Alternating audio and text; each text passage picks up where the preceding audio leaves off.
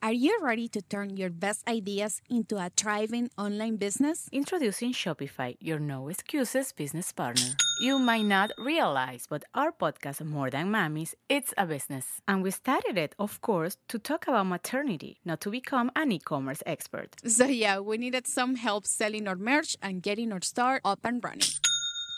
Another sale! Shopify is a commerce platform revolutionizing millions of businesses worldwide. No matter if you are a garage entrepreneur or a big business, Shopify is the only tool you need to start and grow your business without the struggle. With Shopify single dashboard, you can manage orders, shipping, and payments from anywhere, giving you the insights you need wherever you are. Sign up for $1 per month trial period at shopify.com slash sonoro, all lowercase. Go to shopify.com slash sonoro to take your business to the next level today. Shopify.com slash sonoro. With everyone fighting for attention, how can your business stand out and connect with customers? Easy. Get Constant Contact. Constant Contact's award winning marketing platform has helped millions of small businesses stand out, stay top of mind, and see big results fast. Constant Contact makes it easy to promote your business with powerful tools like email and SMS marketing, social media posting, and even events management. With Constant Contact, you'll reach new audiences, grow your customer list, and communicate more effectively to sell more, raise more, and fast track growth. Don't know much about marketing? No sweat. Constant Contact's writing assistant tools and automation features help you say the right thing at the right time every time. Plus, you can send with confidence, knowing your emails are actually reaching your customers thanks to Constant Contact's best in class 97% deliverability rate. I'm a small business owner and I believe that this is a great tool for other small business owners. In small businesses, you need to create a team. And if you're starting by yourself, Constant Contact can be the team that you need. Tackle any challenge with Constant Contact's expert live customer support. Plus, everything's backed by the 30 day money back guarantee. So get going and start growing your business today with a free trial at constantcontact.com. Just go to constantcontact.com right now. Constant Contact, helping the small stand tall. ConstantContact.com. Era patinetero, rockero, ¿sabes? Me encantaba Megadeth, Anthrax, Slayer, escuchaba Led Zeppelin, escuchaba... a Jim- a Metalero, metalero.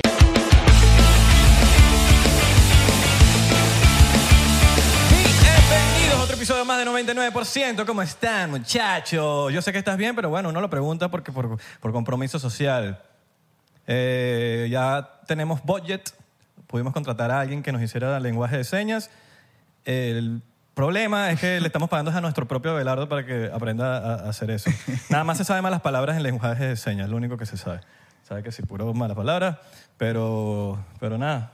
¿Cómo estás, mano? Yo estoy bien. Gracias por preguntar. Mi nombre es Isra, para los que no me conocen. Mi nombre es Abelardo, aunque no me hayas preguntado cómo estaba. No importa. Y yo si me estoy conoces bien. menos todavía, Isra de Corcho. Yo me levanté hoy, me miré al espejo y me pregunté a mí mismo, ¿cómo estás, Abelardo? Bien. Qué bueno. Y si no, No, no vale. ¿Qué pasó? bien? Vale, qué mala alergia. No, no, esta. sí, sí, No, no estás no, bien. estamos bien, estamos bien, estamos bien, estamos Pero bien. no Estás está- vivo. Si estás viendo el podcast, es porque estás vivo. Y si estás vivo, estás bien. pero estar mal no está mal.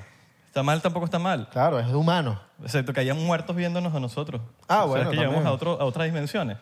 Está que- bien, que está podcast, bien, coño, está bien. Ahí sí, de verdad estamos rompiendo fronteras. Claro. Bueno, Bendecido. Mira, aquí estamos en nuestro cafecito. Eh, también tenemos eh, ron diplomático que nos vamos a tomar ahorita. Y eh, ahora sí vamos a presentar a nuestro invitado de hoy. eh, que bueno, es el, el dueño de Kraft, Ah, el dueño de Kraft. que hizo toda la salsa. haber. también, creador de Chihuiz. Creador de Chihuiz y fundador. ¿Por qué sudo? Claro. También. Bueno, no, no, no, porque el tipo tiene la receta secreta. ¡Coño, El tipo tiene la vale! receta secreta. Con ustedes, Jean Benet. Claro que sí. Salud, mira. Dímelo, Mike. Hay todo este gentío aplaudiendo por ti. ¿eh? Gracias, familia. ¿Estás viendo? Vacilón. Mira, por allá, por allá está el primo mío, ¿no lo viste? Sí. Claro, más el primo. más tarde tomamos la foto. Claro, tu mamá también está viendo el, el No hagas podcast. bulla, que estás haciendo bulla. Punto fijo. Punto fijo en la Punto casa. fijo, punto fijo en la casa. fijo en la casa, hermano. Súper contento. Punto fijo tengo entendido que es un lugar de exportación de locos, ¿no? Mira, sí. Importación también. Es igual que tiene la misma similitud que Margarita, ya que es una zona libre y todo el mundo allá, el que no bebió whisky puyado de punto fijo, no, no, no existe. Que la ponían en botellas caras Sí, exacto. Ya la película era que compraban las botellas, las traían y o sea, que tienen como una franja roja y con una jeringa Rácata. le sacas el whisky que es y le metes Aquí un- hacen eso en las discotecas. ¿Qué coño, mano? Pero tú sabes a vodka. ¿Estás Esto- seguro que ese whisky? sabe Claro, como- mano. como a- Toma, vale. Yo creo que lo único que puede pasar por desapercibido es el vodka. Puedes meter el vodka más pirata que existe hay, en una hay un- botella hay de un Grey whisky que se llama Hunter. que es el- Y es mojonera la persona que te dice, no, yo sí lo sé, yo lo sé, yo lo sé. El vodka es imposible. Que No, el no. vo- Yo creo que lo único que manera es el, el ratón del día El siguiente. ratón del día siguiente que Eso es lo único cuenta. que, porque claro, eh, Claro. la destilan distinto. Creo que también depende de- del trago que te guste. Por lo menos a mí me gusta el whisky y se diferencia. Claro, no, cuando un Old Party, porque un whisky tiene sabor. El vodka no, el Claro. vodka es, como- eso, es, papi, que eso es como una botella de alcohol pura. Sí, no. Claro. Whisky cero, mano. Tú eres whisky, Whisky cero, aunque en estos días estaba en, lo- en los premios Juventud y estaba Corina y Corina me dice, yo, mira, vamos a tomarnos un tequilita o un cocuy. Pero es que eres juventud. Y yo me quedé Whisky así. era como premios para los api- yo me premios quedé- ancianos. Yo, yo me quedé así, yo, Corina, un tequila y un cocuy. Oye, a los coolish- a los coolish les gusta el tequila, mano. Sí. No, pero me sorprendió el cocuy y me dijo, y me gusta más el cocuy. Ah, no, el- el porque, cocuy, sí, porque no me da ratón. Y yo dije, tiene los códigos. Eh, Ella sabe, ella sabe. Ella sabe. Claro. Entonces ahorita estamos en la onda de tequilita. Además Ok. que se presta. Ok. te, te, te- que que el tequila es como por temporada, uno le da por temporada. Sí, sí, Porque sí, después como sí. que uno se medio trauma con el Es tequila. igual con el anís, con, con esos tragos dulces.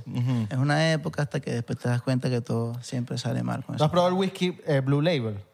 No lo he probado, no he probado todavía el, el Elixir. Elixir. Elixir. El ¿Sabes que yo, vi ese video antes de que Pedro lo montara en su... Sí. Y el tipo... La se- capela. Ajá, de que Acapella montara esa, histo- esa story en su Instagram de... Elixir. Porque un tema que se llama Elixir. Un tema que se llama Elixir, pero el tipo que está explicando es que Blue Label es un Elixir. Pero tú lo puedes- tú me lo mí- puedes tomar a cualquier hora. A mí me impresionó más la voz Puedes, del tipo. puedes Sí. desayunar con él. Puedes decirme.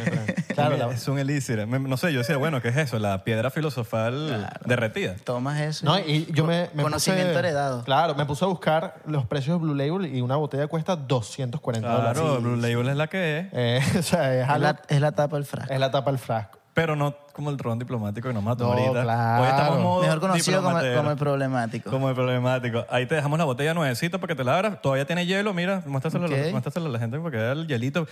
Vestida de novia, bueno, es- seminovia. es importante. Seminovia, ¿no? seminovia. Ella está, eh, eh, ella está comprometida. Sí. Semi comprometida. Ok. Se come- ajá. Ella está en la ella está en la despedida soltera hoy. Nosotros hemos usado una usada porque hay que ahorrar. Pero a ti te dimos la... Te pone problemático Por el- favor, el- ponme, ponme mi, mi efectivo. Te pone imperativo, pues. Esa es la palabra. Uf. Ay, no. Uf. Más o menos. Más o menos, mano. Más hostil. Vacilón. ¿Te pone problemático? Gluc, gluc, gluc, gluc, gluc. ¿O no? Te pone imperativo. A ti, a ti no, porque a, a cada uno le pega A mí el diferente. ron no, me a mí- pone a mí- problemático, me a pone mí- feliz. Ajá, a mí me pone imperativo A- a puesto mí- para la vuelta. Ajá, exacto. ¿Entiendes? Puesto para la vuelta. El- micrófono para que suene, para que suene. Ya, El gran sonido. ya, va, ya, que- es que... Está, no joda. Vacilón, ¿eh? sí, sí, sí. Eso, eso se sintió como que estábamos en el Gran Cañón. Si yo me... to- Ya, un, un ejemplo. Si yo, me, si yo le echo un toquecito de café, me voy a tomar un carajillo, ¿ya? Sí, claro. Pero, oh, Por los panas, Este es un carajillo que me voy a tomar ahorita. Por los Por panos, los panas, por los culos, por los... por los culos de los panas. Por las y meseras. Por todo, la mesera, mesonera. Estamos todo. hablando ahorita... Eh, Por el amor. pre-episodio que escribiste una canción hace como dos días, ¿no? Que se llama La Mesera o Mesonera. Se llama la mesonera. La mesonera. Ya que lo, lo- o sea, se llamaba la mesera, pero tú me dijiste que la mesonera es el código. de- ¿verdad? pero la mesera me gusta más. es que la mesera es más, más... Es más universal. Es más universal, Sí, pero la y es más- mesonera... es cortico. Y además que a mí me gusta, como siempre, implantar la, la jerga venezolana. Claro. ¿no? Embrace the Claro, Venezuela. hermano. O sea, decir las cosas bueno. como de verdad las dices. Claro. Claro, bueno, porque los boricuas lo hacen, los colombianos lo hacen y lo han logrado Claro. llevarlo internacionalmente.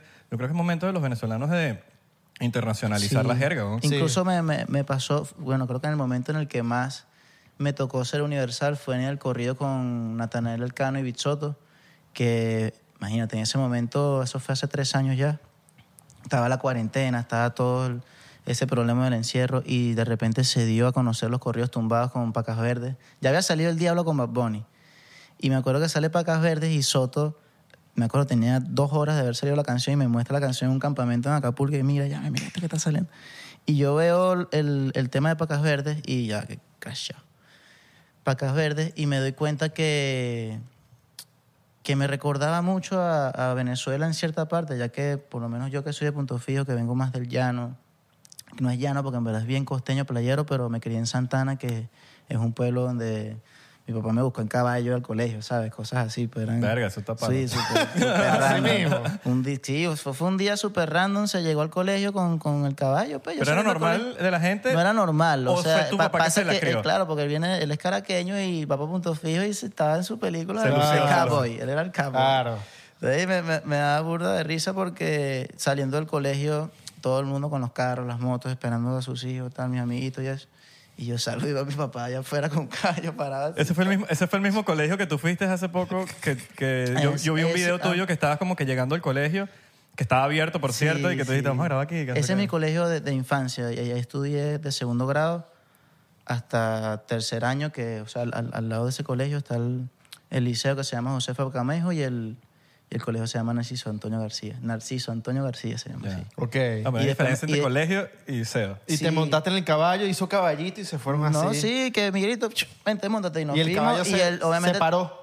no, no, no. ¿Te no. imaginas? ¿Te imaginas esa pe- Pero sí tenía su contigo por allá aquí en la esquinita. Se ve que venían los sabrositos de allá de la finca y me duré como... O sea, lo que antes duraba 15 minutos para llegar a la finca, ese día fueron tres horas. Claro. ¿Caballo con equipo de sonido o sin equipo de Sin sonido? equipo de sonido, eso íbamos echando cuentos, hablando y, y de verdad tengo muy buena relación con, mi, con bueno. mi papá, o tenía, ya que falleció ya hace seis años. Y cuando escucho este corrido, volviendo al cuento, es, me, me recuerda a esa parte de mi papá, pues me recordaba a esos momentos en la finca cuando él ponía música regional o, o los- o también las rancheras, que no escuchó Claro. Vicente Fernández o Antonio Aguilar, todo, todo eso sonaba mucho en Venezuela. Especialmente cuando estabas triste. Sí, cuando ya eran las 4 de la mañana que tu papá salía. Borracho. verga, se, pre- se prendía Vicente que no- Fernández a todo me Yo tenía nueve años y yo no podía dormir. Me acuerdo que mi papá prendía ese musicón y no había manera. Yo me paraba afuera. Y mientras más gritaba, más, más le subía. Entonces uno se, más se obstinaba y al final durabas tres horas peleando y se te quitaba el sueño. Claro. Pero me pasó con ese tema de- de- del corrido, ya que mm, me, me- quería hacerlo demasiado. Apenas Sotos me dijo, yo, de una, de una. Y me acuerdo que estaba Yu Bailey, que es mexicano, y Yu Bailey, ya obviamente como sé mexicano, entiende más la, la jerga y todos los códigos de ellos. Y le pregunté sin pena, le dije, hermano, mira, vamos a escribir esta canción nos- nosotros aquí, tú, tú que eres aquí de México, danos los códigos porque yo puedo hablar pensando como venezolano, eh, o sea, diciendo la, la mesonera o decir palabras mías, pero yo sé que va a ser como un irrespeto a ese, a ese género, porque no es como un, llane- un mexicano cantando llaneras, pues es como que raro, pero al final no lo vas a aceptar. Y creo que Yu Bailey fue clave en esta canción, donde me corregía. Yo, yo, yo de repente escribía una parte y entre todos hacíamos la letra, y, pero pensando en, en ese tema universal.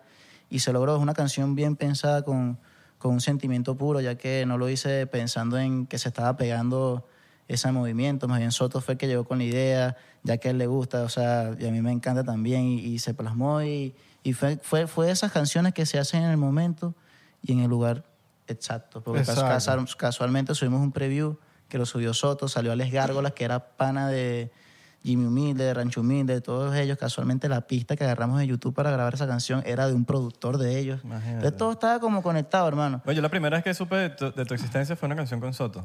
¿Con, ¿Cómo lo haces? Creo que era esa, sí. Ya yo me conozco eso que juegas tú, Ajá. todo eso que traes yo lo Esa quiero era, ver. era hace tiempo. Sí, y, y- y esa canción, imagínate, fue, un- un- fue de los primeros temas o los primeros videos que, que hice y también que me daba cuenta que no se necesitaba mucho para hacer un video que se viera increíble. Y creo que de partir de ahí fueron, pasó Serendipia también, que Serendipia Claro. es un video de 200 dólares, ¿sabes? Claro. Gracias a Willy DeVille, que fue el, junto a Estalón y Pelusa en ese momento incluso no, no había soltado su proyecto y estábamos todos colaborando. Serendipia fue un EP completo de cinco canciones, junto a Trainer, ya que en ese momento cuando empiezo en la música, Trainer y, y Soto fueron claves en, en ese comienzo, al igual que Atso. Atso incluso grabó una canción conmigo que se llama Mujeriego, que le encantaba a mi papá y en- incluso en el video al final hicimos una mención a- al Mike, que es el que siempre comento, que dímelo Mike, Mike, Claro. Mike.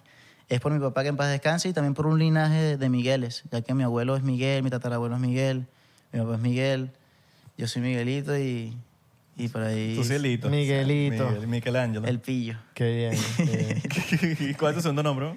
Alfonso. Alfonso. Miguel Alfonso. Miguel Alfonso. Miguel Alfonso. Oiga, Miguel Beneján. Alfonso es para cuando te quieren regañar, ¿no? Sí. Miguel Alfonso Beneján Belandria. Y, y ahora, ahora mira esto que me, que me pasó ahorita. Obviamente Beneján ya en Bené, pero el Belandria, tú conoces a Miguel y Tons, Claro. los DJs. Claro. Bueno, Tons es Belandria, Tons Belandria. Entonces casualmente es primo mío. De, de ¿En serio? Los conocimos, estábamos en el estudio grabando. Y yo, ¿tú te llamas Tons Belandria? Sí, yo soy Belandria. ¿De dónde? De Mérida. Claro, vale. Ah, nada. De repente tu tío, tu abuelo. ¿Qué mira, pasó, tal. primo? y Miguel es el tocayo, entonces nada, estamos ahorita sacando música Claro. también que se viene por ahí.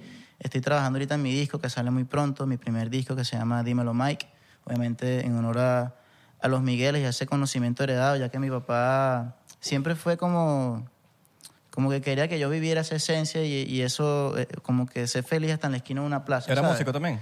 No era músico, pero se la disfrutaba. pues. Era melómano. La, la pasaba bien. Era, era un personaje totalmente. Él me decía como que no te quedes pegado en una nota, en el sentido de que si hoy te gustan los caballos, por ejemplo, le pasó pues que primero eran los caballos. Entonces yo crecí en ese mundo de, de la finca y esto. Siempre iba a la playa, pero un día se le murió el caballo que tanto le gustó y me dijo, ¿sabes qué? No, no me voy a quedar pegado en esta nota.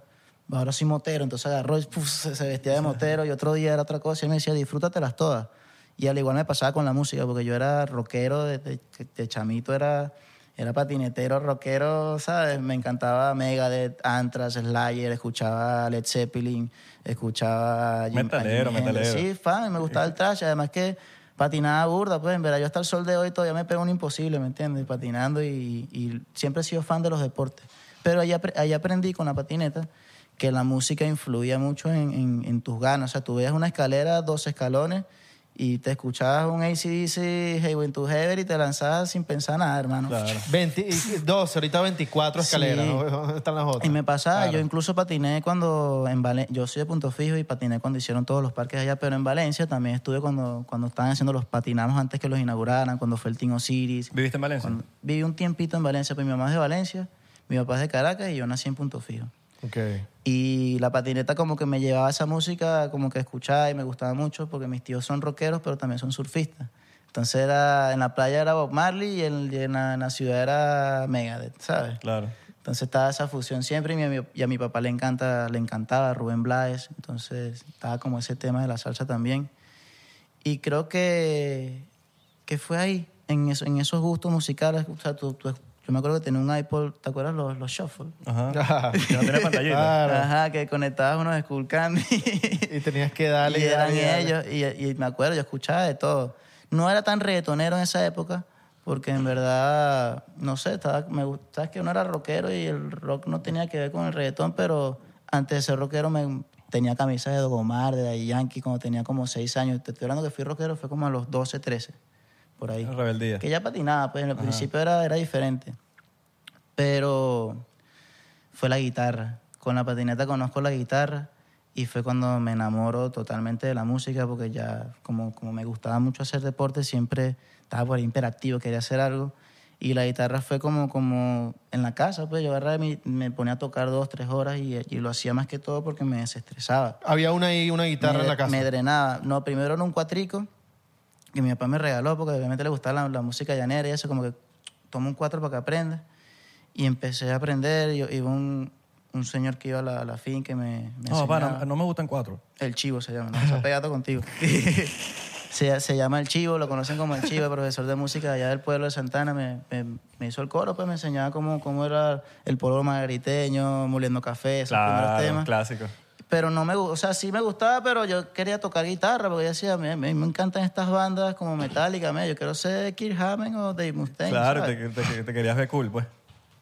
Me gusta, me sabes, me gusta el soleo, el- ese veneno Sí, que sí, hay ahí. sí. Maldad. Y sí, eh, incluso estoy pensando en estos días que le voy a batir. ¿Quieres partir una- una guitarra en el escenario? Me la quiero lanzar. ¿No lo has hecho todavía? Ya lo he hablado con la banda que viene patada para el bombo y todo así. Pero no lo, no lo has hecho todavía. No, todavía no se me ha prestado. pártela, pártela. Pero nada, ahí, ahí comienza ese amor con la guitarra y obviamente el rock, ¿sabes? Uno, uno drena ira. Es, es increíble la, la terapia de- del... Sí, yo, chamito, ajá, le- leí eso, que, que escuchar heavy metal y thrash metal es terapéutico para la ira. Sí, todo lo, todo lo que sea como que rápido y... Porque el- por lo menos el rock, el metal, el punk, el... Yo diría que hasta el classic rock es como todo, es bien protesta. Y Sí. uno, y a, y a esa edad como que uno siempre está como que protestando así sea hasta, Exacto. hasta con tus propios papás de que quiero salir, Ajá. lo que sea. Entonces como que eso es, uno se siente identificado por eso, por el tema de protesta. Claro, entonces empiezo a escuchar esas bandas. Ay, el rock es increíble, hermano. El mensaje que te da, o sea, el, el tema artístico. Pero yo empiezo, el rock para mí y, el- y- y ese tema de la patineta fue como que me diversificó. Porque mi papá, obviamente, me peleaba y me decía, chamo, tú no quieres. yo era de los, cara- de los carajitos que estaban en una fiesta o estaba con él y todo el mundo con su rumbeo y tal, y yo con mis, mis audífonos escuchando otra vaina. Clásico. ¿Sabes? me lo imagino, marico, estás contando la vaina. Yo me, lo- me estoy imaginando a este bicho así en la esquina. Coño, Sí, involúcrate, sí, carajito. vestido de negro con mi patineta en, la, en, la, en, la, en, la- Claro. en, la- en la- en el carro. Coño, o sea, vale, Miguelito, invol- involúcrate, Miguelito. lle- llegó un punto en el, o sea, llegó un punto que de los caballos en el que yo crecí, ok, al principio vestido Wrangler, mi hebilla, tal, la chamarra, pero llegó un punto en el que me la hillé, ¿sabes? Que- quería era patinar, entonces salía con mi papá y no era igual porque yo, yo era vestido patinetero en, en, en un pueblo con caballos, ¿sabes? Entonces no, no, no compaginaba y buscaba, ya, ya, no, ya no estaba en Santana, sino que buscaba irme a punto fijo a, a patinar. A la pues, ciudad. A la ciudad, pues, pues, en realidad Punto Fijo es, es una... es Claro, una- pero- Es una ciudad...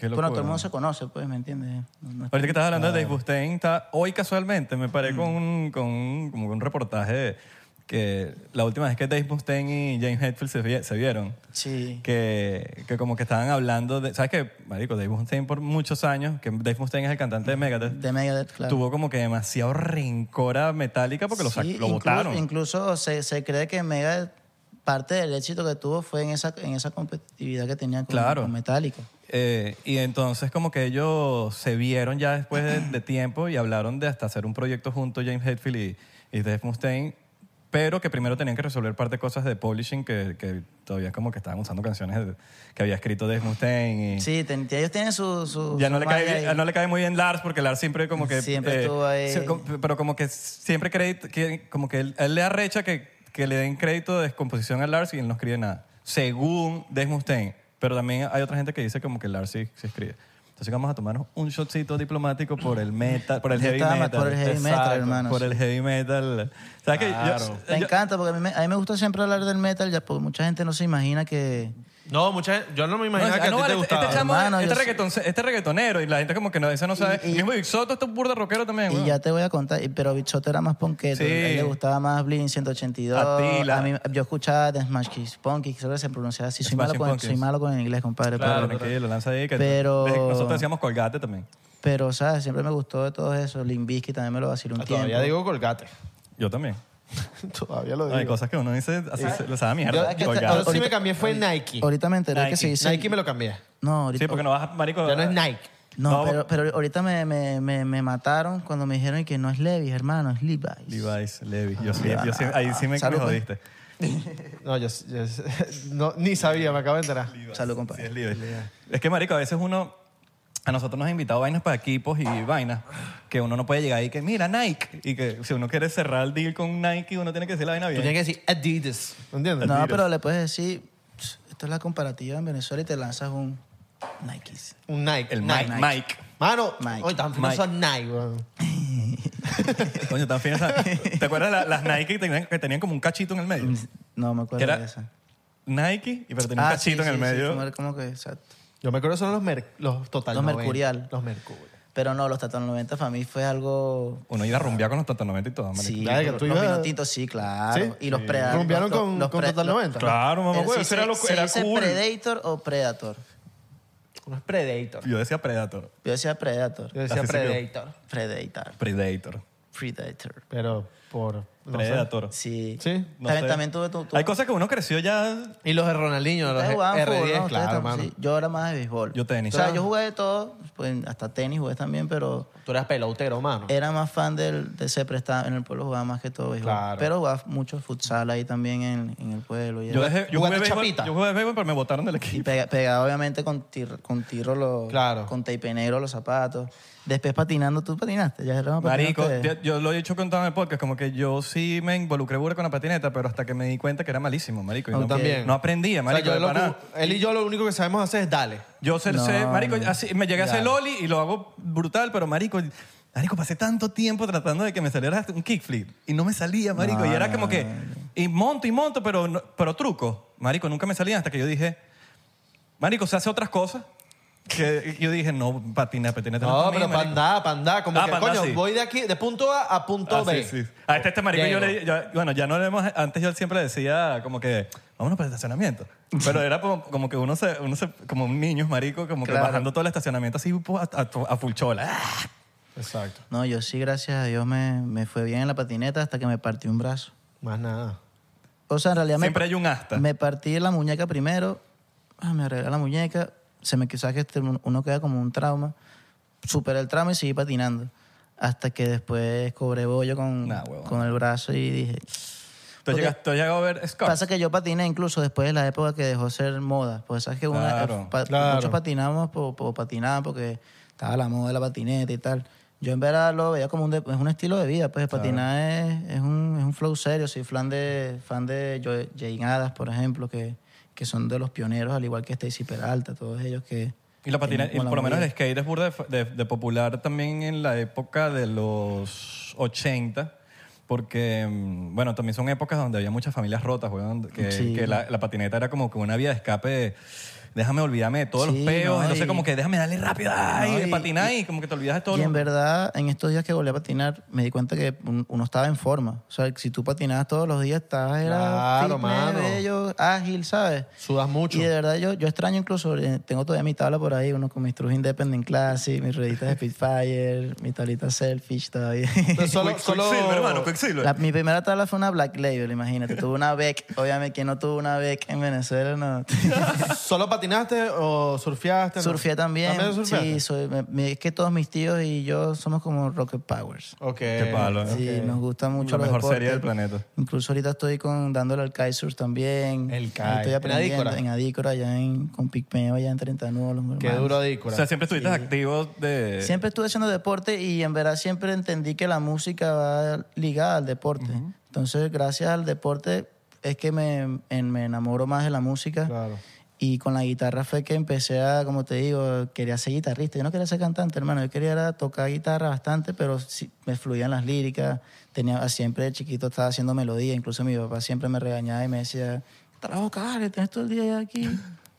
Tienes ladillado ya, Miguelito, todo el día tatarareando. Cállate ya, pues, ¿sabes? Con esa Como música Y, ácida. y te diste Ajá. cuenta que a las jevitas les gustaba la, la guitarra. Eh, pero, escu- ajá, mi- pero no, pero ahora escucha ese cuento. Ajá. pues. Escucha. Ajá, viste, viste, metí ahí. Mira, mira, mira.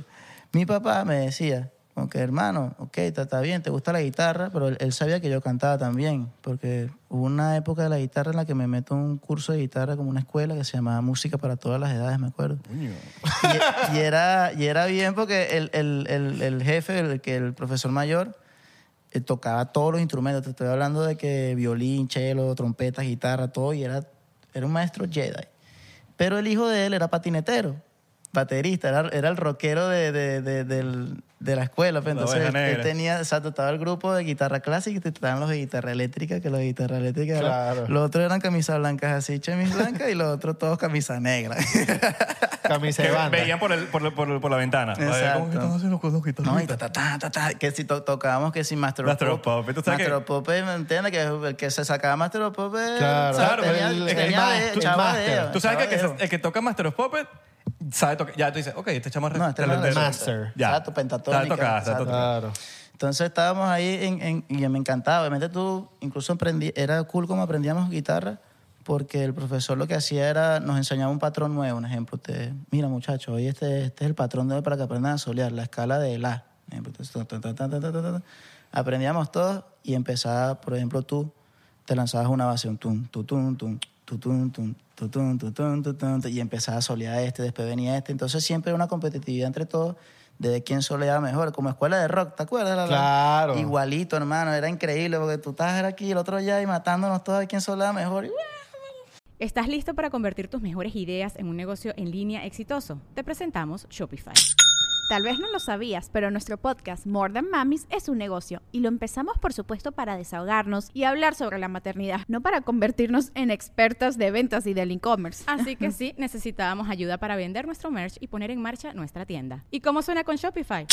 Llegó otra venta. Shopify es la plataforma de comercio que está revolucionando millones de negocios en todo el mundo. Ya seas un emprendedor desde tu casa o desde donde sea, Shopify es la única herramienta que necesitas para iniciar, administrar y hacer crecer tu negocio sin dificultades. Con Shopify puedo gestionar pedidos, envíos y pagos desde cualquier lugar, brindándote toda la información y estadísticas de tus ventas al detalle. Regístrate para un periodo de prueba con tan solo un dólar al mes en shopify.com barra sonoro, todo en minúsculas. Ve a shopify.com barra sonoro para llevar tu negocio al siguiente nivel. Shopify.com barra sonoro. Entonces, e- ese sentimiento de- en- eh, con la guitarra es algo, es algo único, pero uno en verdad, no sé, bota rayos, pf, cae ahí, se explota eso ahí, sale ese duende ahí a relucir, pues. Pero no es hasta que empiezo como a cantar y hay un concierto de, de- de esa academia, que lo hacían anual, y había una canción que teníamos como de cantar todos. Entonces ponían un micrófono a todos Como coro. Sí. Entonces agarro, estoy en el concierto y empiezo a cantar la canción y como que el profesor se dio cuenta que había una voz, algo sonando ahí y me coloca el micrófono en pleno concierto. Tal, todo el mundo como que, ah, fino, tal. Cuando me bajo, todo el mundo como que felicitándome, como que tienes buena voz y tal. Incluso había, sabes que siempre hay un pajú, que si un papá por allá, que por qué le pusieron el micrófono a él, si tienen que ponérselo a todos. A mi hijo. Sí, siempre hay un pajú por ahí, ¿sabes? Oye, mi hijo. Entonces mi papá como que siempre sabía como que, mira, este Miguelito tiene algo ahí, tiene una voz ahí melodiosa. Y mi papá siempre me, nunca de repente me apoyaba monetariamente en, en las cosas, pero sí me daba motivación, me decía como que hazlo. Como que, Miguelito, tú tienes la magia, suéltala, ¿me entiendes? No, no te quedes ahí pegado. Y no fue hasta que un día, cuando ya me gradué de quinto año en Punto Fijo, tocaba guitarra, todo esto, me mudé a Valencia, que es cuando conozco a tus amigos, mi los, querido, a los a los muchachos. muchachos. Saludos a los muchachos. Ahí conozco a los muchachos, Es incluso... medio raro eso, ¿eh? No, es que yo le dije, compadre, yo, yo siento que ustedes los conozco sin haberlos conocido. No, ¿Por porque, qué? ¿Por qué? Porque hay- son hay de, que- hay de que- Valencia, mano. No he dicho nada, eso, está, eso está saliendo de tu boca. Dijiste, eso está raro. no, dale, ustedes con sus buenas de valenciano. Yo no he dicho nada. bueno, hermano, escucha, entonces llego a Valencia y en ese momento no tenía ningún amigo en Valencia, tenía todos mis amigos estaban en punto fijo y estaba como que en esa soledad de conocer gente. No, el salón. Sí, no al salón y me, me voy a la universidad a estudiar Derecho, me acuerdo. Primero estudié Ingeniería Civil, En la UC. no, estudié ¿En la en, PAE? en la Santiago Mariño y después me pasé a estudiar Derecho en la, en la PAE, que En ahí sí te tripié más ahí. Claro. Entonces me, me paso para la PAE y el primer semestre no me hallaba, pues, o sea, yo, yo sentía como que sí podía, si quería estudiarlo, lo lograba, pero yo decía, ok, me voy a perder todo este poco de años aquí, no me siento lleno con lo que estoy haciendo. En verdad, yo quería hacer otras cosas, pero yo decía, si, si no soy o cantante o, que, en verdad quería ser guitarrista o me monto a volar un avión lo que sea, siempre he pensado y he tenido como esa seguridad de que lo que uno quiere, si tú te lo proyectas, sabes, con las ganas y con, con esa chispa, lo puedes lograr. ¿Por qué no? Pues, ¿me entiendes? Yo creo que pa- para saber lo que tú quieres, tienes que saber lo que no quieres. Exacto, no Y, quería y eso. siento que a veces te necesitas pasar por ciertos trabajos de mierda, Exacto. por ciertas No, y- experiencias de mierda para que tú sepas qué de verdad Ya- que, ok, marico, sí. yo sé que esto no me gusta, yo quiero que, leer. lo, lo que pasa es que yo también quería era libertad, ¿sabes? Yo, yo de chiquito siempre estaba como que, eh, cuando, me, cuando me liberé de quinto año, no, Venga, yo mámenlo también, todo, ¿sabes? también. Voy a, voy a hacer lo que quiero, ¿sabes? Claro. Y yo creo que es el tema de que te tienes que vestir de tal forma, de tal hora a tal hora tienes que estar en el salón de clases. Tal, que-. La camisa Yo por dentro, siempre, la siempre vaina, fui como- que, y incluso siempre he tenido ese problema con, como Te que no, me, no me gusta que me, que me estén controlando, que Te me estén... entiendo.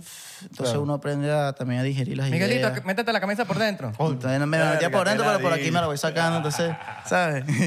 Pero siempre en el colegio tenías el, el, el para atrás. No, lo tenía para adelante, era el- me lanzaba el Justin Bieber, hermano. Ah, sí. Pero me quedaba tipo, me decían que era mini checkler. San Ignacio. Mini checkler, hermano. Además que patinaba y tenía una plan B también, entonces era Claro, yo. mini Checkler. Qué duro Ryan, Ryan Checkler. ¿Qué es la vida de Ryan Checkler? Marico, esos, esos bichos El verdadero Rocket Power ahorita. Ryan Checkler era Sí. el rockstar en esos en tiempos. MTV.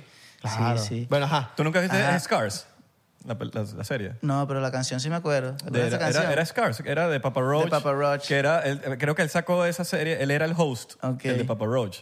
Y era, marico, puras caídas de patineta. Yo lo vi, yo pero lo vi, yo feas. lo vi, yo lo vi, Eran, marico, se Sí, rompían sí, los sí. huesos.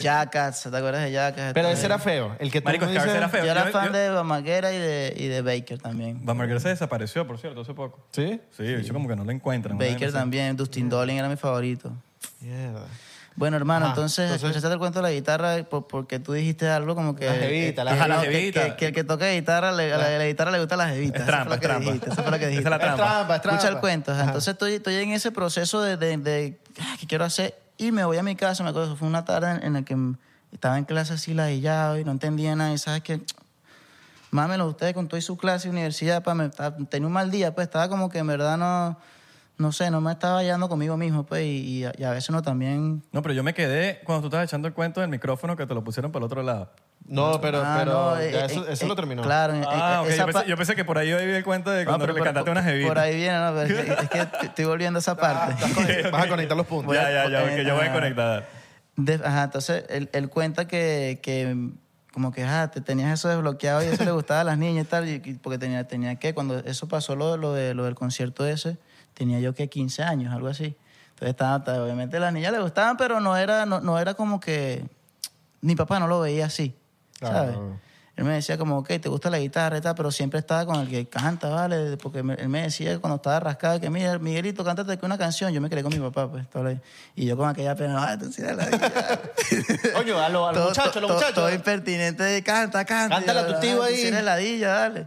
Porque Claro. yo Oye, pero él lo vio, él sabía que tú tenías sí, una voz porque ahí. siempre, incluso en el pueblo, yo en Santana, empe- los primeros pasos también fue tocando que si tambora en Cumaquito, que es el- la agrupación de, de tambor del pueblo, y eso, ¿sabes? Siempre estábamos ahí en el tema de la música, pues además que esa vibra es bien, es bien, uno le llama la atención cuando está chiquito.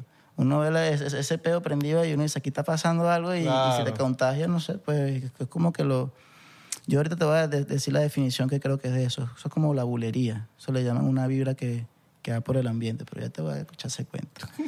Entonces, cuando mi papá me, me, empieza como a, a decir como que, mira, Mirito, canta, pasa esto de la universidad, que ya yo no me estaba hallando, estoy en, en Valencia, pero yo no podía cantar y tocar a la vez. Eso es lo que me pasaba. Yo podía o cantar o tocar guitarra, no podía cantar y tocar a la vez. Y cuando estaba ese día que la pasé mal en la universidad, que no quería saber más nada, que estoy en la casa, ¡puf! Logró hacer el clic de tocar y cantar esa noche, pues. Y ese, empiezo como a componer, me empiezan a llover las ideas, las melodías, empiezo como que a, a encontrar. Me acuerdo que los primeros ritmos que hacía eran como un reggae y lo que me, lo que me salía era rapear, como que liriqueado, ¿sabes? Estabas encontrando y empiezo como a, a- me acordarme de Jimmy Page, de las, de las melodías y empiezo como... Fue un cruce, hermano, de, de muchos estilos, pues fue como que las piezas encajaron. Aquí hay algo, pues aquí está pasando algo, pues y además me sentías bien, ¿sabes? Cuando yo estaba tocando y, y- y con- tocando y cantando a la vez, sentía que estaba plasmando algo, pues que estaba como que le, pega- le pegaba la nota, ¿sabes? Claro. Y yo, aquí, aquí está pasando algo. Me acuerdo que esos días empiezo a como investigar más lo, lo- el- la melodía que estoy sacando o, o- o esa raíz.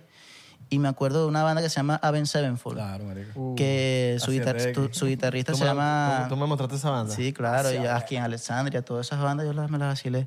Me acuerdo que había un guitarrista que se llama Sinistry Gates, que es el guitarrista de ellos, y él y Avenged Sevenfold tiene una particularidad en sus canciones y en casi todo, que el guitarrista siempre lanza como unos acordes disminuidos, como unos... Hay algo, hay algo gitano ahí, ¿sabes? Dice- Bueno, el creo que es el papá de Sinister Gates, que, que el bicho es eh, toca guitarra acústica rechísimo Ajá. y tiene un poco de... Las canciones cuando son acústicas las graba el papá de Sinister Ah, Gates. bueno, entonces cuando yo hay, hay un video de Sinister Gates en Guitar Center como que contando sus raíces y sale con una guitarra acústica y él cuenta que él empezó tocando fue Gitsy Jazz, que es fan de The Django Reinhardt, que es el jazz de los gitanos. Cuando yo oigo eso, compadre, todo fue como que pss, el sonido, o sea, cada vez el oído se me iba para allá, pues. Ya. Y- Claro, te sentiste identificado porque lo tuyo era como para el llano. Sí, exacto. lo- o sea, e- era como que ese son, porque no sé, pues como que eso, esos acordes así disminuidos siempre me han gustado, pues como que es- no, no la simplicidad de un acorde, sino como que los acordes menores. Yo no, no me gusta mucho cantar canciones alegres, por ejemplo, o sí puedo cantar coros alegres, pero no en tonos mayores. Porque capaz- no es, no es que no te guste, sino que no te salen. No, no, sí me salen. Hay gente que le encanta, ya me te oyes increíble en estos tonos mayores.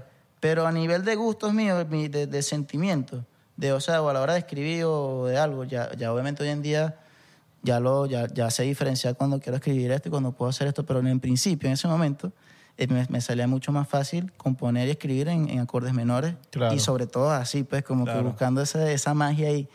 Y cuando descubro a ese guitarrista, empiezo a, a, a profundizar el Gitsy Jazz, ya es cuando descubro a The Django y empiezo a ver un mundo de, de cosas y me doy cuenta que el Gitsy tiene que ver con la música gitana, con la música gitana y sobre todo la música árabe.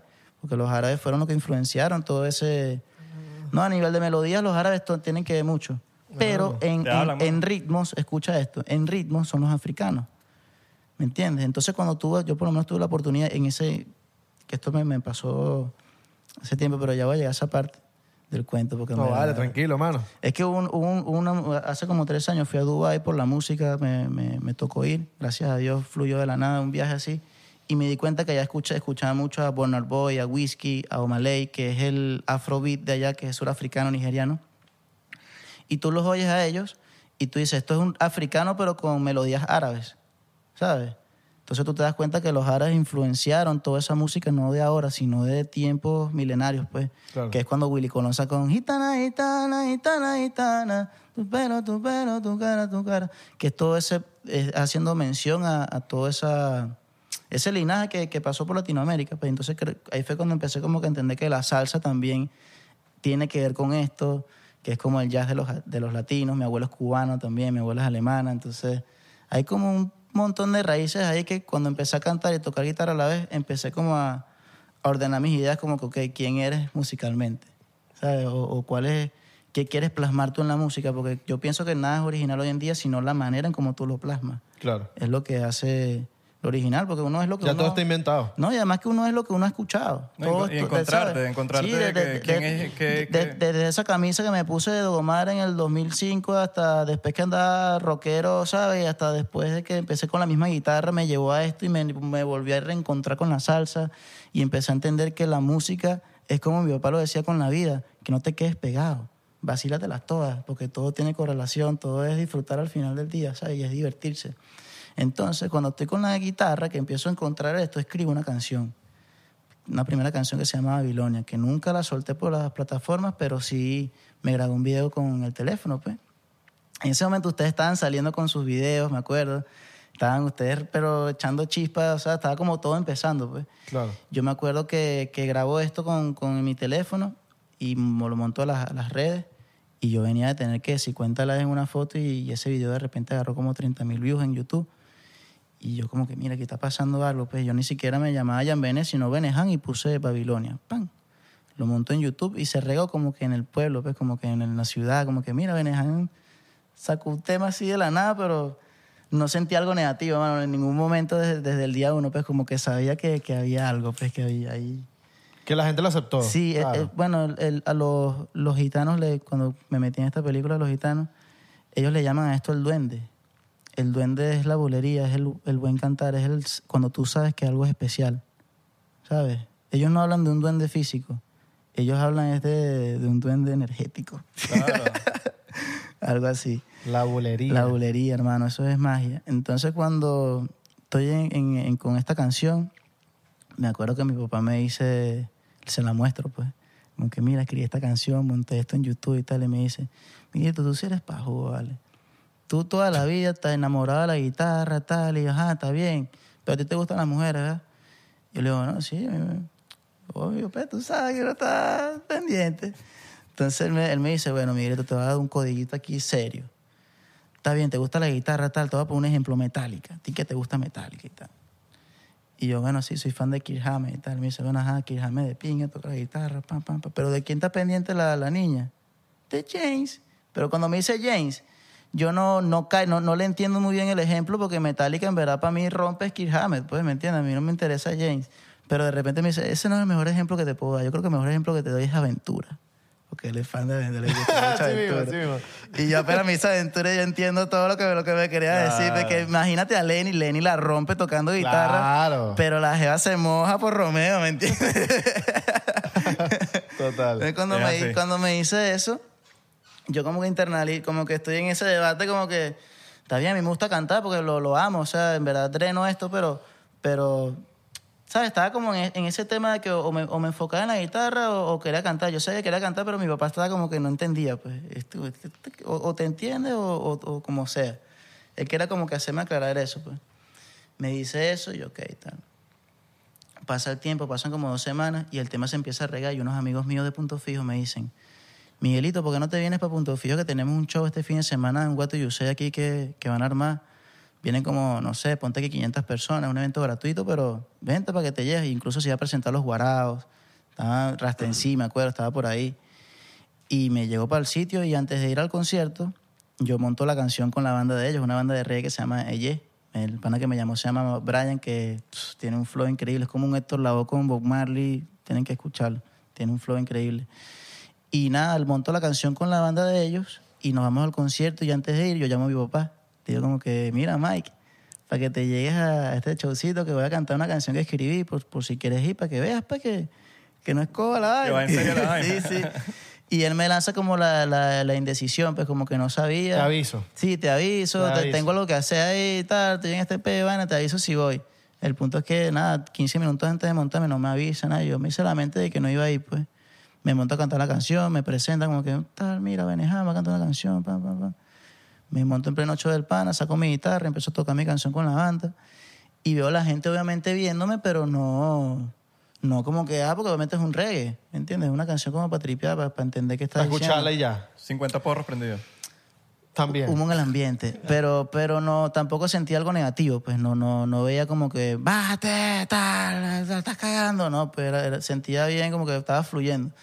Terminó de cantar mi canción, pam, pum, unos aplausos, "Ah, venejamos". Cuando me voy a bajar a tarima tenía como 40 carajitas esperándome así, ¿qué, ¿quién eres tú? Tal, una foto, pim, bla, bla. Y el, pa- los panas míos que ven que estamos empezando con, con la música y que ellos tienen toda la vida ahí montados en esa- esas tarimas, me dicen como que, chamo, ¿qué es lo que eres tú? Vale, te montaste aquí dos minutos y, Ya lo ¿qué es creíste que esto? era Y yo, estoy aquí en, en- en esto de las fotos, tal, y de repente volteo y puf, veo a mi papá por allá en una esquina, al Mike. Con ese poco culos al lado. Y yo lo veo así tal, y el loco así. Cuando llego para donde estoy, llego, ¿qué pasó, papá? Me dice, viste, pa' jugo, que el que canta mata. Qué monstruo. Bueno, vamos a tomar un chocito por Mike, ¿será? El hombre sabía. Qué monstruo. Claro. ¿Viste? Que el que canta Claro. mata. El que canta mata. Sí. Y el que canta y toca guitarra, doble mata. Le mata. Claro. Es trampa, es trampa. Entonces, Yo sí nada, sé que es e- trampa. Ese, ese fue el consejo final de mi papá que, que terminó de definir.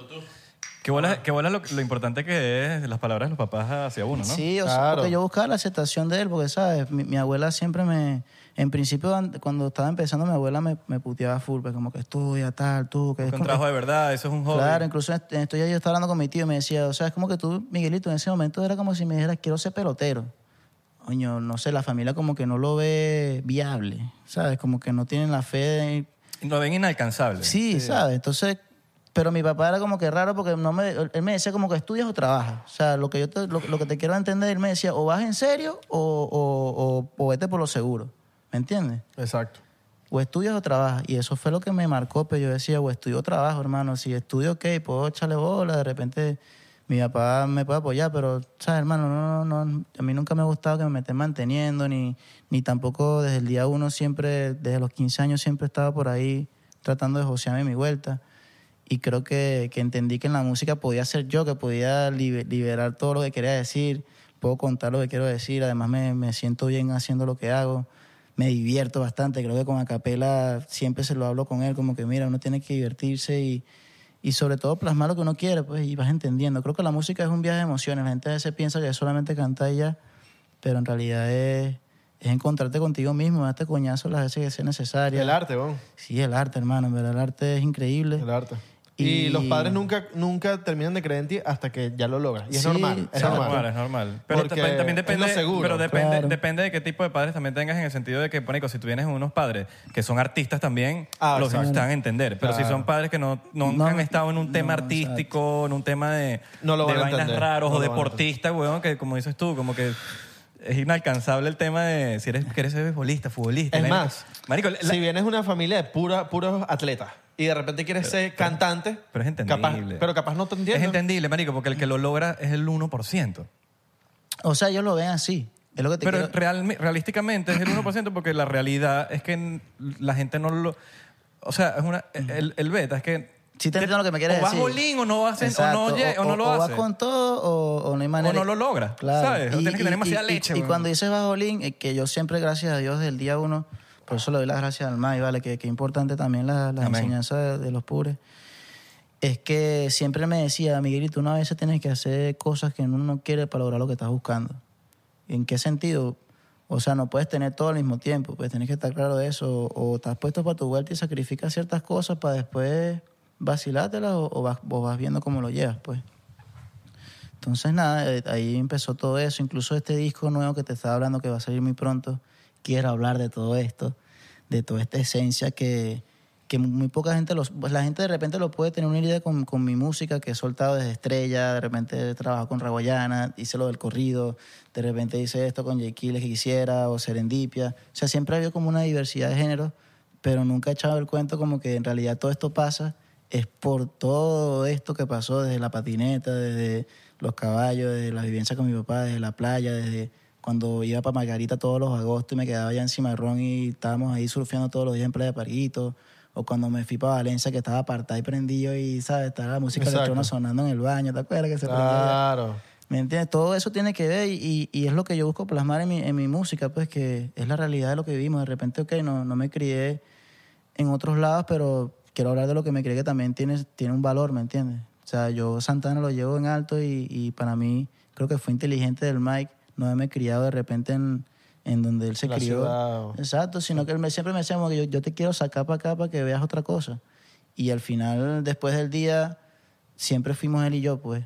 Siempre éramos él y yo en las altas y bajas. Como te digo, un momento, como todo, Venezuela tuvo un momento increíble, como después pasó lo que pasó y todo el mundo.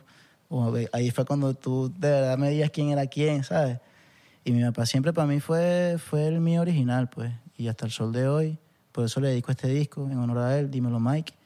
Y espero que esté muy pendiente porque también tengo mucha, mucho que hablar sobre todo este esto que pasó en todos esos cuentos, lo de Santana va plasmado en el disco a nivel de arte. Entonces busqué como que todo ese cuento plasmarlo en un arte, sin hablar de eso. Ya. Ya. lo que buscar, no- yo no quiero hablar de mi vida en el disco, pero sí lo plasmé en arte, que es lo más peludo de todo. Pues. Claro. Yo he visto que tú viajas burda por Venezuela y vaina, y, y ya entiendo por qué viajas burda, tipo, no sé, te vas para el llano, o te vas para la Gran Sabana, o te vas para Los Roques. Lo he visto burda Ok, en tus para redes. Canaima también fui en estos días. Y entiendo que es como también te criaste así, como... en- Sí, me, gu- me gusta, me- pienso que el mundo es muy grande para quedarte en un solo lugar. ¿Verdad? La verdad, pienso que es eso. ¿Cuál es el lugar más arrecho así en Venezuela que tú digas, este es el que yo- para ti, pues? Para mí, hermano, creo que es Canaima, hermano. Yo nunca había ido, incluso saqué una canción hace poco que se llama Canaima, que es parte del disco, porque estoy sacando, o sea, el disco sale en octubre, pero desde noviembre, que saqué una canción que se llama Insólito, hasta ahora, son canciones que tienen que ver con el disco también. Saqué Insólito, después salió Paciente por ti junto a Danny Ocean, salió Lo Tuyo junto a Zion, que es un merengue house así, bien sandipapo, fulanito. Y ahorita salió una que se llama Cronos, junto a Micro TDH, que hablaba de ese afrobeat. ¿Te acuerdas que te hablaba de, de, de esto árabe con los africanos, con Sí, todo sí, esto sí. que también tiene que... Yo cuando vi eso, yo me, me acordé de los tambores en Santana, me acordé del Kitsi, esto, yo, eh, estás viendo que todo se Qué relaciona. duro, qué duro. Entonces, nada, de ahí nació todo, empezó todo y por ahí me fui. Coño, qué duro. Canaima, yo nunca he ido para Canaima. Ah, era Canaima, es que en realidad me perdí, me perdí la Canaima, pregunta. Ah, sí, yo que voy- voy a matarlo así, pero no, Canaima en realidad, cuando yo hago una canción pensando en ir a Canaima, me lo hice imaginando. Yo nunca había ido y escribo una canción que se llama Canaima, que es parte del disco también, que salió, que esta canción habla de, de una foto que yo vi en, en Google, que sale literal una playa y salen tres palmeras y los ríos atrás. Y cuando yo, yo veo eso, yo digo, esto parece una playa de agua dulce, pues, literal. O sea, es una arenita blanca, playita, con tres palmeras dentro del agua y, y lo demás es agu- agua de río, pues. Y esto está demasiado exótico, interesante, increíble. Y me acuerdo que estaba en México y, y hago la canción con Loli Molina, que es una argentina. Estábamos en, en el estudio de Julián, Julián Bernal, que es colombiano. Y yo contándoles a ellos como que, hermano, este lugar de Venezuela es único, todo el cuento de, del Amazonas, de, de los minerales, sabes que Canaima y todo, todo el- como que el macizo guayanés es, es como de los, los lugares más antiguos del planeta. Incluso cuando éramos Pangea, que nos separamos, todo eso se quedó ahí como concentrado. Incluso se dice que Punto Fijo era parte de África, por eso es que es como desértico, hay muchas dunas. Hay ciertas cosas, pues. Entonces, incluso en Santana hay un, hay un, hay un animal que se llama la araña azul de Santana, que también tiene que ver algo con el disco, para que estén pendientes por ahí. Pero lo de Canaima, eh, me pasó eso, que es una grandeza. Tú cuando vas a ese lugar, es una cosa de que el agua es como que incluso tú te, tú te metes en esa agua y sientes como que te, te jala, no sé, te limpia, es, es algo mágico, hermano. Es, es algo que tienes que vivirlo. Te lo puedo explicar de muchas maneras, pero jamás Claro. si tú vas, pues. ¿Crees en lo de Pangea? Sí creo, hermano. O sea, en verdad, ¿por qué no? Pues todo es Claro. posible, bro. ¿Por qué no, pues? Lo único que a Pangea le falta es Lemuria y Atlante. Sí, ok. Es lo que creo yo, pues. Salieron volando, seguro. Ah, son hundidos, son continentes hundidos. O salieron volando. O se fueron. Exacto. se fueron para el mar- espacio. marcaron la milla. se los llevaron para... Sí, yo, yo creo en muchas cosas, incluso creo hasta en los extraterrestres, creo en, en las ánimas, creo en muchas cosas, hermano, en verdad. A mi corta edad, a mis 24 años, he visto cosas muy ¿Qué es raras. lo que son las ánimas? Las ánimas son los espíritus, Sí, espíritus. Ah, las ¿sabes? ánimas, Todo. exacto. Sí, ahí- creo que, el, creo que el, o sea, cuando vas a esos lugares como Canaima, ¿Qué has visto tú? te das cuenta, o sea, hay cosas que obviamente me las resguardo, pero he visto, yo he visto ovnis, pues. ¿Tú has visto ovnis? No. Yo he visto ovnis así, no he visto platillo, pero sí he visto cosas raras, pues. He visto que sí, cuatro líneas así en forma de, ¿tú te acuerdas el, el símbolo pi? Sí. Bueno, imagínate un símbolo pi en el cielo así, en un- yo estaba en una plaza Ok. y de repente veo el símbolo pi en rojo, pero no el símbolo como tal, pues, sino como un, un rectángulo que le falta un, esta parte, pues. Ok. Por eso- por Como eso los dos dije- palitos. Ajá, por eso dije el símbolo pi. Entonces imagínate eso allá arriba y que dure dos horas y que lo vea todo el pueblo, pues, porque no lo vi yo solo, lo vio todo el pueblo completo. Y era como que ya... ¿Y habían cámaras en ese, en ese Sí, tiempo? tú sabes, no le tomaba fotos, pero es que daba la día ya verlo, porque eran ahí. estaban ¿Hace ahí- cuánto lo viste? Estaban parados ahí, yo tenía que 14. O sea, que no... eh, Blackberry. Ajá. Porque Blackberry no Y, toma a- fotos. y- y fue X también, porque, o sea, eh, pero es muy raro, ¿sabes? Un símbolo ahí rojo ahí parado ahí, Claro. Dos horas ahí, ¿sabes? Que ya ahí llegó un punto como que, bueno, marico, si van a bajar, que bajen. llévanos, llévanos para allá. ¿Sabes? Pero, a pero, no, no, o sea, también pienso, y al igual igual como tío, el mundo es muy grande para que sea un lugar. El universo es tan grande para pensar que somos los únicos. Claro. Creo que es demasiado egoísta pensar que somos los únicos en este planeta. Además que Canaima te da, te da ese aire de que, de que, ok, el cuerpo es de aquí y tenemos que vivir en sintonía con, con esto porque cuando tú vives en, en sintonía con estas energías, con todo esto que, que está, que, que emana la Tierra, que es tu cuerpo, y obviamente entiendes que, el, que tu mente es lo que te, lo que te conecta con, con el universo completamente y que somos receptores. Por eso el conocimiento es heredado, ¿sabes? Va llegando. Mano, yo creo que hay, hay algo ahí que va pasando, pues, como un ciclo, pues, algo que va como... A mí me da la impresión de como de Canaima es como que... ¿Sabes que Bueno, la Tierra es un ser vivo. Sí, obvio, y la- exacto. Canaima es como que lo más cercano que tú puedes ver a que la Tierra es un ser vivo. En el sentido de que... No, ahí, ahí hay eh, cosas... Es, es como que, ¿sabes? Ahí hay cosas que, o sea, yo me voy a resguardar en decirlas porque me parece que son sagradas que tienes que ir para allá para que te las cuenten. Pero allá pasan cosas sobrenaturales, pero de que te llenan, pues gente que se cura, que botas tu energía, entiendes que tienes que estar en sintonía con lo que eres, con lo que crees y con lo que vas a hacer. Gaia. Ro- El Roraima me han dicho que tú allá, o sea, te dicen como que mira, compórtate, no andes gritando. Claro. la mayoría de todos los No, del y- mundo están en Venezuela. Igual que las plantas, o sea, es como, la- por lo menos la música es lo, es lo bonito de eso. Que, que la música es como, es- va en sintonía con esa energía. Tú le puedes cantar una planta y ella te va a reaccionar. ¿sabes?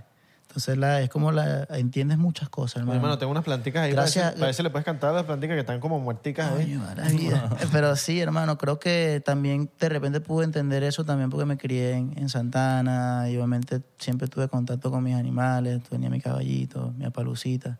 Entonces, nada, hermano, en verdad estoy muy contento con, con todo lo que la vida me, me ha otorgado y, y quiero plasmarlo en mi música. Bueno, lo que, dice- lo que dices tú ahorita, hay un, li- hay un libro que se llama, Marico, yo te lo voy a decir cómo se llama. El libro se llama, que es sobre eso, sobre cantarle la, el poder de, la, de lo que tiene la voz en el senti- con, con los seres vivos. Y es lo que decía Héctor también. Yo soy muy fan de, de Héctor Lavoe, hermano. Y estoy bien molesto porque la gente siempre, o, el, o el- la vida, pues, como que siempre han sacado películas hablando mal de él, de todo lo malo, o lo, o lo ponen como ejemplo del artista que no debe ser, ¿sabes?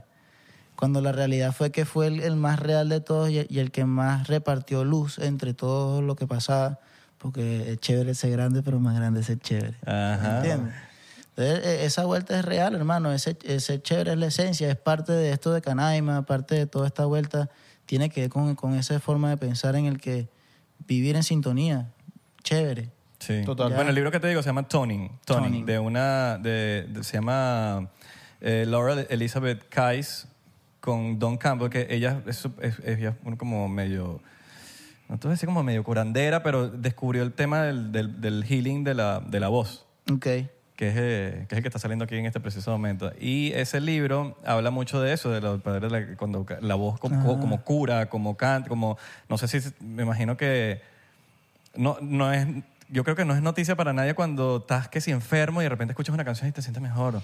O, Claro. o te canta alguien al lado y es como que sientes paz y, te, y te relajas, puedes estar de mal humor y de repente escuchas algo y dices, O te "Oye, me puse estresa. bueno". Y, Lo que- y el tema sí. del tono de la voz. De, O te de- estresa. O voces. Alguien que cante horrible y te estresa. Ajá, y, o voces en También. específicas, voces en específicas que te relajan y son como cu- Claro. que te curan. Y también creo que no solamente la voz, también creo que hay muchas co- el cuerpo en general, hay muchas maneras de, de transmitir esa energía que, que le llega a la gente. Es tocar fibra, como quien dice. Tocar fibra. Tocar la fibrilla. Tocar fibra. Y fibra la que suelta también. Claro. A la Tienes que comer fibra para... Pero sí, hermano, creo que, y también, también estoy muy agradecido con, con las cosas malas también, porque creo que para poder llegar a un punto de pensamiento tienes que haberla cagado demasiadas veces también y para poder entender, por lo menos yo aprendo de mis cagadas. Pues. Nadie, nadie aprende de coñazos No, ajenos. hermano, y, y en verdad trato de, tampoco enfrascarme en eso, de vivir presente, si tengo la oportunidad de, de arreglarlo y hoy en día poder desenvolver esas cosas, lo hago, pero tampoco voy a, a frenarme, ¿me entiendes? Estoy enfocado en lo que viene, en el mensaje que quiero dar, esas cosas me hacen ser más claro en lo que quiero y en lo que en realidad no quiero, ¿sabes? Entonces por eso te hablaba de encontrarse contigo mismo las veces que sea necesaria. Yo gracias a Dios he tenido gente que, que en verdad me ha apoyado y, y me ha ayudado a plasmar mis ideas, como te decía en principio, Trainer, Soto, Atso, por lo menos Trainer me enseñó a grabar en Cubase. Tú no sabes lo cu- cuánto yo le agradezco a- al negro que me haya enseñado a grabar en Cubase porque me emprendí a encontrarme. O sea, cuando yo me emprendí a grabar en Cubase, eso era yo grabando mis maquetas y, ah, mira, si se usa esto, si se graba esto. Ah, si perillo aquí el reverb, ah, suena así, ah, un sonido espacial, me gusta el espacio, ¿sabes? Me voy por ahí.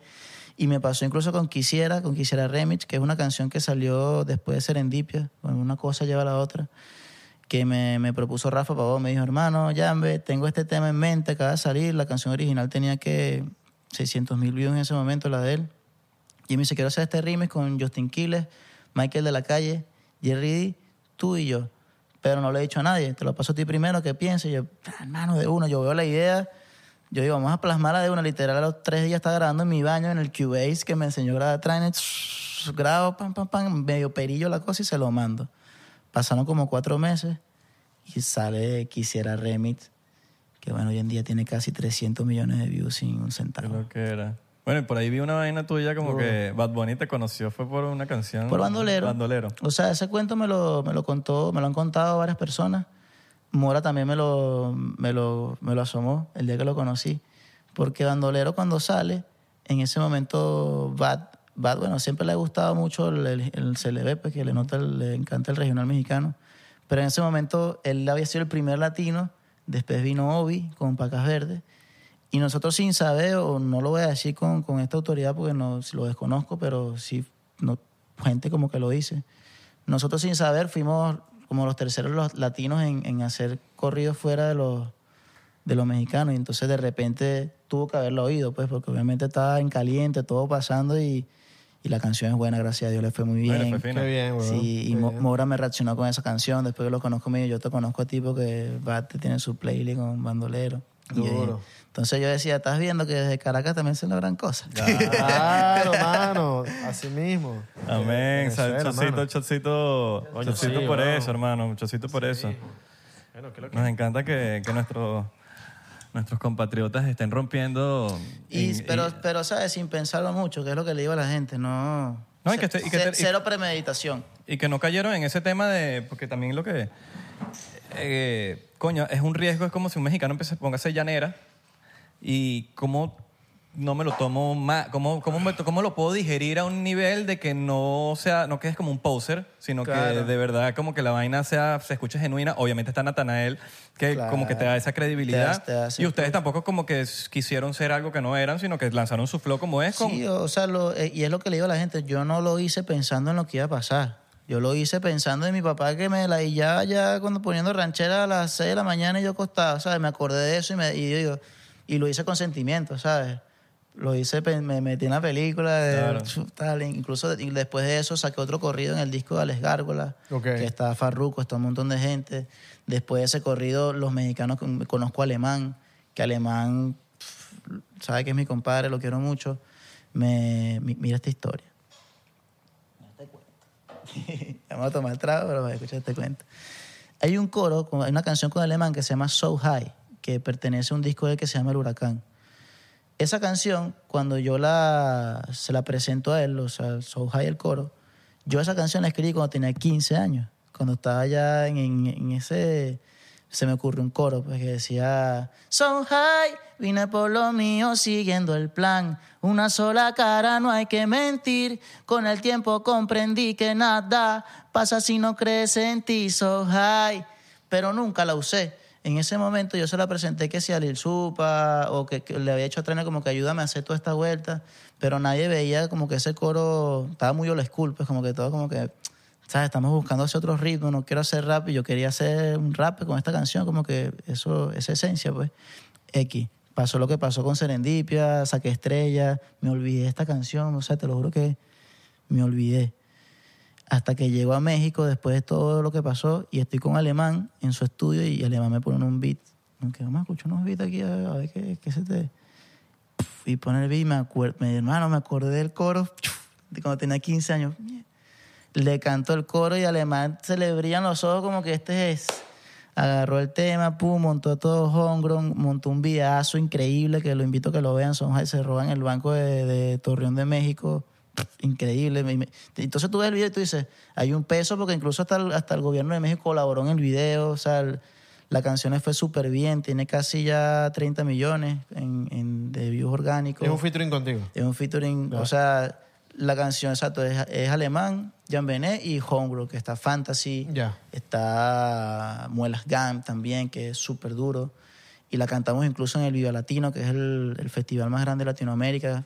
O sea, cantó literal Café Tacú y después cantamos nosotros. Vea, que no sabía. Yo fui, a- yo fui, a- yo fui a Café Tacuba en el Vive Latino. Claro. Y me hubiese quedado ahí, sabía que te ibas a montar tú. No, creo que fue el día siguiente que nos montamos, Ah. fue antes, algo así, pero, o sea, lo que te quiero entender es que estábamos ahí. Que la pues. creo, weón. Estábamos ahí, Foo Fighters también cantó ese, sí, fue un- increíble. Entonces, nada, hermano, de- incluso el disco de, de Alemán, que es El Huracán, me encanta porque literal está mi canción So High y después viene la que él tiene con Snoop Dogg, Ajá. después sale la de Cypress Hill, que yo soy fan, fan de Cypress Hill, incluso el rap chileno me encanta Ubaceta porque esa línea, rap reggae, Cypress Hill, ¿sabes? Entonces, nada, hermano, gracias a Dios, sin saber, hemos contribuido y hemos estado ahí en Bien, weón, bien, finas. bien, bien, papi. Rompiendo los venezolanos, papi. no yo me tomé el mío. No nos esperaste, hermano. no. Claro. Arra. Pero qué bien, weón. Coño, un vacilón, weón. Y lo de las ideas, o sea, mi- mira la importancia de no abandonar una idea. Una idea que, una idea que Hay dice, días que se tardan... hermano, Hay días que se tardan 10 años, todo, 15 años en todo salir. parte de un- to- todo parte de una idea, ¿sabes? O sea, yo la hice cuando tenía 15 años, me olvidé de ella y no sabía que era la indicada. ¿Dónde la tenías escrita? En mi teléfono, pero la tenía en la, en la cabeza. O sea, me acordé ahí. Que la tenías en un iPhone. Pero son Sí, esas ideas que se te quitas quedan. Perdí, 15. ¿sabes? Pero siempre me acordaba del coro. El Pues, iCloud, yo, yo, decía, este, No, coro, pero este hay- coro tiene algo. Este coro tiene- hay ideas que se te quedan en la cabeza como que no se te olvida. Yo si no la sabía que este coro grabada. tiene algo. Yo decía, este coro tiene algo y no la voy a plasmar hasta que esté con la gente que en verdad valora el coro. Pero ves que no, ves que, ves que a veces no apresurarse y la paciencia de no, si lo dices a otra persona, lo que sea. No, se pasó en el momento preciso, en el- Mano, con y- la persona precisa cuando tenía que pasar. Y esa canción en Venezuela no suena para nada, pero en México, en, en Tepito, en Tijuana, en esos lugares, la canción suena y la gente me dice, güey, yo no sabía que eras tú el del coro. Y, y es increíble, me, me- me pasa mucho, ¿viste? Que, que la gente no sabe que ha participado en ciertas canciones o, o si ha oído y, ah, pero este es Yamenek. ¿Consideras que te va mejor afuera que en Venezuela? O sea, yo hago bastantes shows en Venezuela, gracias a Dios, pero a nivel de, o sea, mis números, eh, es afuera, exacto. México es mi primer país de oyentes, por ejemplo. Después está Estados Unidos, pero también pienso que hay muchos venezolanos también afuera que hoy en día también ya cuentan. en- no sé, pero hay algo muy bonito pasando fuera de Venezuela. Incluso ahorita voy a España también para ver qué pasó allá con Quisiera. Es que también me pasó que cuando todo explotó, por así decirlo, yo no tenía visa, no, era como difícil salir. Entonces nada más podía ir a México y no aproveché muchas cosas que estaban pasando, pero ahorita, Ahorita es que estás empezando a. sí, ahorita estoy- ya puedo salir, bueno, estamos aquí ahorita. ¿Cómo Ya- lograste no, todo eso bien. para poder salir y toda esa paja? Nada, me, me esperé. Yo había pedido una vez una visa de turismo y me la negaron, obviamente, pero dije, ¿sabes qué? Voy a esperar a sacar mi música y pido al artista. Y eso fue lo que hice. Entonces empezó a pasar todo este tipo de cosas. Pasó Serendipia, después salió Quisiera, después salió Caney, que ya lo hicimos en México. Caney ganó un poco de premios, que era lo que me faltaba. Por eso es tan importante ganarse un Pepsi. El pasty. bro. Todo el mundo se lo gana para sacar a Dice. Entonces, nada, Yo eso, fue lo que pasó y, y después me... Bueno, en, en México, gracias a Francisco Granado, que fue el que me, me llevó a Warner. Y, Hermano, el oso. Sí, el oso. Bueno, pero de- antes de Warner incluso ya, ya habían pasado las cosas. Conocí a a Camilo, me acuerdo, tuve una oferta de Ricardo Montaner. También tuve oferta de, de Juanes también, que pf, mucho cariño a, a Restrepo. También incluso tuve una oferta de Zion, que después saqué una canción con él y mucha gente me preguntaba, pero ay, ¿cómo? Baby Records. Sí, porque cuando, cuando se, se abre todo este tema de los conciertos en Venezuela, que fue el Reggaeton Fest, el primero fue Zion. El- después de seis años que nadie fue, fue Zion el primero en, en Venezuela. Y cuando Zion va, Serendipia tenía de haber salido una semana. No- yo no sabía, bueno, nunca la hemos cantado en vivo, si la canción había pegado o no. No estábamos en incertidumbre. Pero yo sabía que la canción le estaba yendo bien porque algo me decía que salió en un momento ade- adecuado. O sea, de sacar Verano en París, estaba todo como caliente. Uno no siente cuando tiene que salir. Claro. Pan, Sale la canción, conozco a Sa- Zion, siempre había estado pendiente de mi carrera por, por un gran amigo que, que quiero mucho que se llama Mollita, Moya, José Moya, que me lo presentó otro pana, estábamos ahí siempre como en sintonía y él como que le pasaba mi música a Zion, estaba pendiente. Y no fue hasta que llegó a, a Venezuela donde nos conocimos y en ese concierto me invitan para que yo abra el concierto de y Lennox. Cuando me monto a cantar, obviamente canto Estrella, canto estos primeros temas, no, está normal. Y la última canción, montó a Jerry, montó a Trina y cantamos Serendipia. Cuando cantamos Serendipia, todo el CCT la- cantándola. Señorita sola. Y yo le veo la cara a Jerry, le veo la cara a Trina y yo, hermano, se pegó el tema. Amén. Se pega el tema y Zion obviamente ya él sabía, pues, como que vio eso que estaba pasando. Y después fue lo, lo que pasó, lo del video en Acari, en los Roques, todo esto. Ajá, Yo estaba ahí en claro. ese video. Ah, tú estabas ahí en ese video. Tú estabas por ahí. Yo me salí. yo Coño, yo, Cambio, no, yo no- cambio. yo no te vi en ese video. Yo me hice el Hay Willy. que volverlo, hay que volverlo a ver. estabas debajo del agua. Claro, vale. este, nada, pasó eso y no sé, como que al final no, no pudimos llegar a un acuerdo y tal. Yo al final después me fui con Warner, con, con, la, con la propuesta de, de Warner México y de verdad, nada, y aproveché, saqué mis papeles. De ahí incluso me mudo a México, sale lo de bandoleros. ¿Estás en Ciudad de México ahorita? ¿Tú haces? No, ahorita estoy en Caracas, pero estamos Entre moving. México, Después sale, sale lo de Lagos. Al Lagos. Al Lagos yo lo conozco incluso en ese viaje a Ciudad de México. Fue cuando hicieron los primeros Spotify Awards. ¿Te acuerdas? Que hicieron una edición en Sí. México. Bueno, incluso yo fui a México por, por esa propuesta de Warner. Vamos para allá, tal, para los Spotify Awards. Conozco a Lagos y al- eso fue el, el sábado. Y el lunes, ¡puf! Cuarentena. Cae la cuarentena y ya es cuando me quedo seis meses atrapado con trenes. En México. En México, ya es cuando sale Bandolero, sale, entonces, sale la canción Si el mundo se acabara con Lagos, que para mí uno de los mejores videos que he hecho con Gavinoya, que es increíble. Durísimo oye. Sí. Y nada, después de ahí terminó de hacer mi vuelta con Warner y, y, y nada, trabajando, hermano, haciendo mi equipo, como te digo.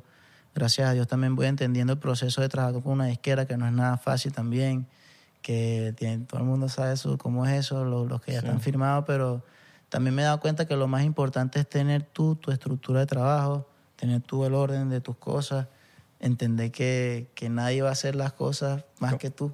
Claro. Y nada, en sintonía, hermano, con las mejores energías. Siempre agradecido. Las cosas malas que haya hecho ya pasaron y las que sigo haciendo las seguiré haciendo porque así somos. Y las cosas pasan por algo. Y Exacto, y para adelante, hermano, y soportenla. Exacto. Bueno, hermano, te deseamos mucho éxito. ¿Tienes show por acá? No, no, no, ¿Tienes yo, por ahí? yo quería seguir hablando, pero ustedes no, No, me- dieron la botella. La seguimos en Patreon. Me dieron la botella y no. seguimos, vamos a seguir, vamos a Vamos a seguir. Patreon, Vamos a vamos a hacer un Patreon. after party en Patreon y aparte vamos a tener un performance exclusivo de Jan Bené tocando en vivo en nuestro canal de clips. Así que Así si quieren ver eh, el performance de Jan Bené en nuestros 99% sessions, se pueden ir al canal de clips que se lo vamos a dejar aquí abajo y van a encontrar eh, un par de canciones de nuestro hermanito Jan Bené, del cual nos sentimos muy orgullosos. Y ¿Tienes show acá, No. por acá? o- ah, vamos Mira, a un momento de estamos- publicidad. Sí, va. Showcito, showcito. Showcitos vienen ahorita muy pronto. Ahorita hice uno en Orlando y voy a estar publicando nuevamente en mis redes sociales como arroba janbené, para los que no me conocen. Aquí abajito lo van a encontrar. J-A-M-B-E-N-E. E. Y nada, voy a estar publicando todo lo que se viene. Estoy con mi disco Dímelo Mike en lanzamiento, que sale ahorita en octubre. Más y nada. nada. ¿Vas a tocar con banda?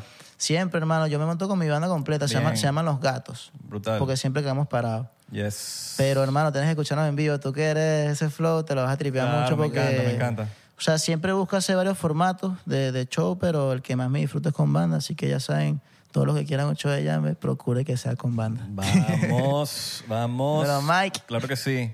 Así que nos vemos en Patreon. Eh,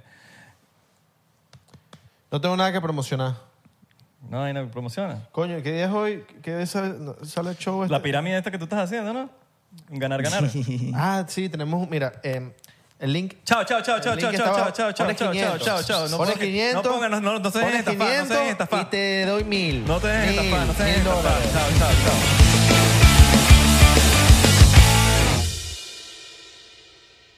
¿Estás listo para convertir tus mejores ideas en un negocio en línea exitoso? Te presentamos Shopify.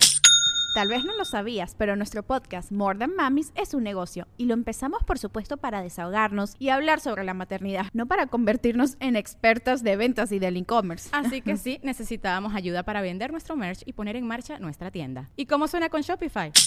Llega otra venta. Shopify es la plataforma de comercio que está revolucionando millones de negocios en todo el mundo. Ya seas un emprendedor desde tu casa o desde donde sea, Shopify es la única herramienta que necesitas para iniciar, administrar y hacer crecer tu negocio sin dificultades. Con Shopify puedo gestionar pedidos, envíos y pagos desde cualquier lugar, brindándote toda la información y estadísticas de tus ventas al detalle. Regístrate para un periodo de prueba con tan solo un dólar al mes en shopify.com barra sonoro, todo en minúsculas. Ve a shopify.com barra sonoro para llevar tu negocio al siguiente nivel. Shopify.com barra sonoro. ¿Estás listo para convertir tus mejores ideas en un negocio en línea exitoso? Te presentamos Shopify. Tal vez no lo sabías, pero nuestro podcast More Than Mamis es un negocio y lo empezamos por supuesto para desahogarnos y hablar sobre la maternidad, no para convertirnos en expertas de ventas y del e-commerce. Así que sí, necesitábamos ayuda para vender nuestro merch y poner en marcha nuestra tienda. ¿Y cómo suena con Shopify? Llega otra venta. Shopify es la plataforma de comercio que está revolucionando millones de negocios en todo el mundo. Ya seas un emprendedor desde tu casa o desde donde sea, Shopify es la única herramienta que necesitas para iniciar, administrar y hacer crecer tu negocio sin dificultades. Con Shopify puedo gestionar pedidos, envíos y pagos desde cualquier lugar, brindándote toda la información y estadísticas de tus ventas al detalle. Regístrate para un periodo de prueba con tan solo un dólar al mes en shopify.com barra sonoro, todo en minúsculas. Ve a shopify.com barra sonoro para llevar tu negocio al siguiente nivel. Shopify.com barra sonoro. Okay, round two. Name something that's not boring. A laundry? Ooh, a book club. Computer solitaire, huh? Sorry, we were looking for Chumba Casino. That's right. ChumbaCasino.com has over 100 casino style games. Join today and play for free for your chance to redeem some serious prizes. ChumbaCasino.com. No purchase necessary. Where prohibited by law. 18 plus terms and conditions apply. See website for details.